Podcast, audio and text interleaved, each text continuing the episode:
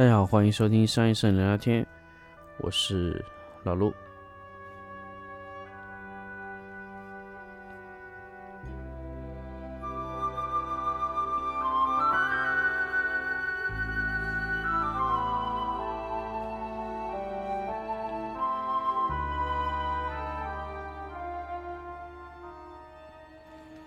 好，我们回到我们这期的节目，我们来跟大家分享一下生产图片的这个事情。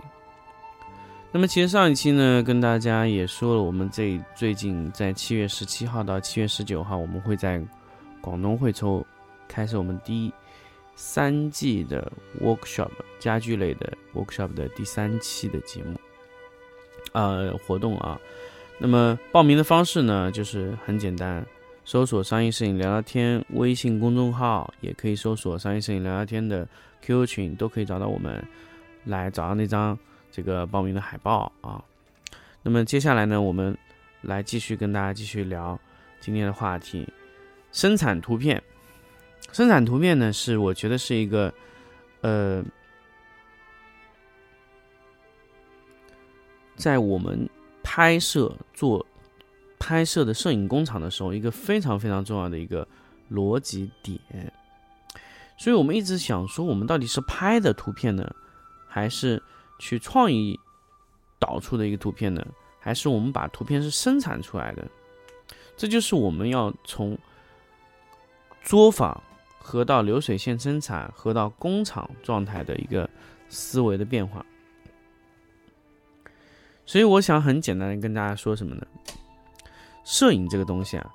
我们一开始觉得它是一个手艺活，什么叫手艺活呢？就是我能做，那么我就一条龙、一条流水线把它拍摄完，什么拍摄、修图，包括对接，都是我一个人弄。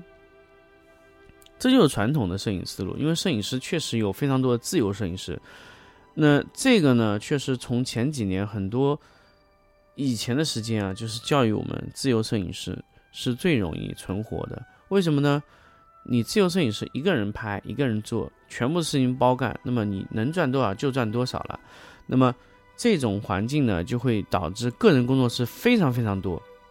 其实对于用户来说，其实是很糟糕的一个天。大家想，你在选择拍摄的摄影师的时候，你完全不知道选择怎么样的，完全不知道选择什么什么工作室去做，你也不知道他拍能拍成什么样，所以。摄影师对于他来说，他的推广成本也非常非常高。就是说，我要去各个平台投，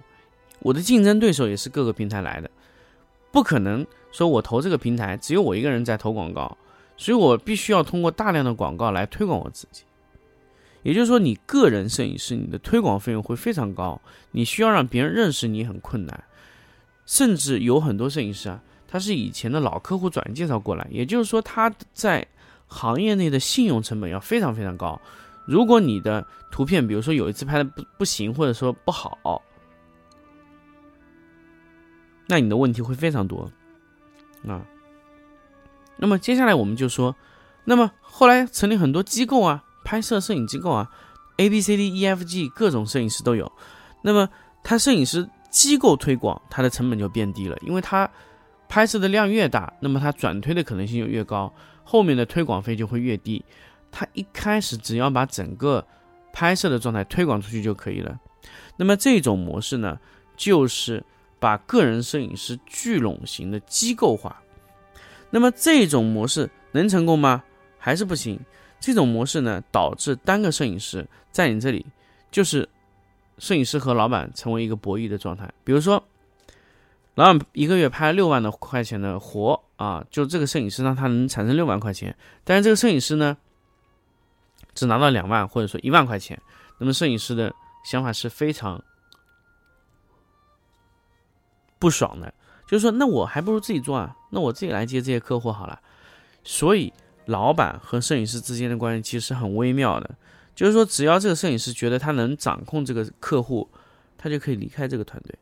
啊。还可以自起门户，再开一个。所以这就是传统的机构摄影师和机构之间的最大矛盾，甚至个人工作室和机构工作室本身就存在一个非常，嗯，我觉得是本身就存在一个非常不好的一个气氛哈，就是我跟你学两天，学会了，客户带走，自己干，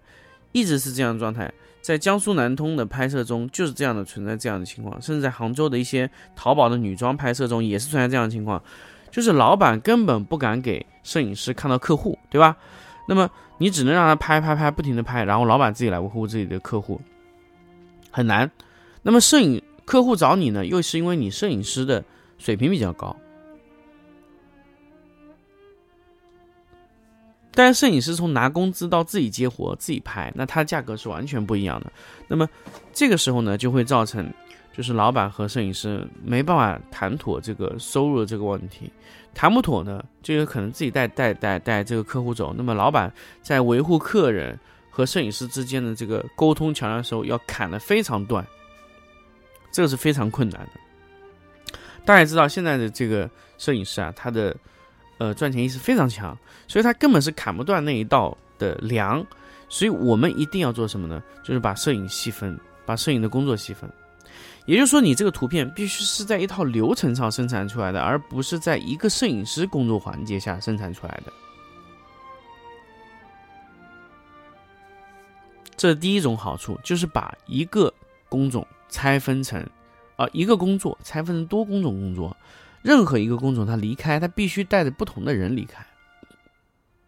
那么这种人员的稳定性就要大大强过于一机构型的摄影啊。那么第二个呢，生产图片有什么好处？生产图片的好处呢，流水线生产出来的图片呢，几乎可以达到一个品质啊，是不是一个内容一个感觉？那我觉得这个不是的，因为我们在机构中。会有 A、B、C 的组合，也有 A、B、D 的组合，也有 E、A、C 的组合，各种的组合，最后达到不同的效果，完全是取决于这个团队的风格，甚至于其中某一个主导的组员这个功能的风格啊，比如说陈列师主导，还是摄影师主导，还是呃修图师主导啊。任何的岗位，只要打乱顺序出来的图片的风格就会完全不同啊！只要你经常的去打乱这种组合，就可以让图片的风格百变。那么，如果你要输出某一种风格，甚至可以在某一条拍摄流程里面，可以让 A、B、C 组合、A、B、C 组合可以生产出某一类风格的图片。所以，图片一定要跟大家说，图片不是创造或者说是拍摄出来，一定是被生产出来的。所以我们一直说，影像工厂一直要保证的是什么呢？出品的图片的稳定性，不能你今天拍一个这样的图片，明天拍个那样的图片，那是我们接受不了的。我指的不是风格的变化，我指的是水平的高低变化。我现在可以强调跟大家说，就是如果一个摄影师全部由自己完成，他的图片的漂移，就是不稳定的摄影师图图片的漂移可以在大概呃正负二十吧，就是这个动态能这么大。一会儿非常好，一会儿非常烂，这个呢就是人不稳定因素造成的。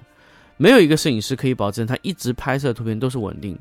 但是一个组合、一个团队、一个工厂生产出来的图片，它一定是稳定的。只要有其中有一个人不稳定，那么另外的搭档他就会让他慢慢的达到他自己的要求，所以最后出品的图片质量不会太低。我们会设一条最低的门槛线，如果那条线不到，全组都是没有办法完成这个任务的。所以，图片从生产，我们就会把图片人为的设置一个 QC 的一个质检的不良品的一条线，就这个图片，我们是我觉得是不可能达到我的要求的，那么就是要直接卡断、卡死这个这个这个地方的输出啊。那么这个。就是我们在生产图片、控制品控输出的时候，一个最关键的一个一个点。所以这个时候呢，前两天我也在跟不同的影棚的一些老板在商量这个事情。我说，你到底要不要去生产图片，还要去拍图片？很多老板呢，其实现在大部分碰到的问题呢，都是拍图片的这个状态，就必须有一个人全部完成。全部完成呢，就存在于这个。你全部完成的图片呢，可能还不如你自己拍的好，但是你又没有办法用特别好的摄影师，因为你又担心客户被带走，所以他又不得不使用机构的模式，但是回头一想呢，你如果转成生产图片，那它的图片的品质其实他觉得可能会高，但是他又不敢去把每个功能拆分。那么当然这个存在于很多的管理问题上面。所以，如果你们现在犹豫不决，到底要去拍图片还是生产图片，那我觉得你现在应该，不管你是什么规模的摄影棚哈，只要超过，我觉得只要超过十个人，就应该考虑用啊这种叫什么呢？叫机构化生产，而不叫机构化，叫是工厂化，完全的把工种打散，以生产的方式把图片生产出来，通过 A、B、C 的步骤，把图片生产到一个稳定的状态，甚至我可以直接否掉这个图片，不要这个也可以。所以，我们一定要完全是用工厂化的模式去运作摄影棚。这个其实我在之前的节目中也跟大家分享过非常多次数了，就是我们做摄影，不要去做摄影机构，也不要去做工作室，一定要做摄影工厂。不管你的工厂是大也好，是小也好，必须是按照工业化的生产标准去生产，甚至我们有标准化的工作流程，甚至我们有标准化的存储流程，有标准化的下单流程，标准标准化的呃定价流程，我们全部都会有标准去定这个东西。所以一定要做非常好的标准化、流程化、工厂化、生产化、质检化的状态。这就是我想跟大家今天分享的一个，呃，我觉得是一个比较有意思的话题吧。那么，如果你犹豫不决，生产图片一定是最好的图片生成方式啊。那么，如果你还有其他的一些想法，你可以在我们节目中留言给我们啊，留言给我们，然后我们可以在下期可以邀请到我们的。之前的老毕啊，董哥再来跟我们大家去聊一聊关于这个工厂化的一个事情。好，节目的最后呢，还是跟大家继续预告一下我们的呃 workshop。通过搜索“商业摄影聊聊天”微信公众号和 QQ 群，都可以找到我们啊。报名方式就是通过这两个地方找到那张海报就可以。参与我们的 workshop 的课程，课程时间呢是七月十七号到七月十九号，在广东的惠州，好，那我们就到这里，我们下期再见。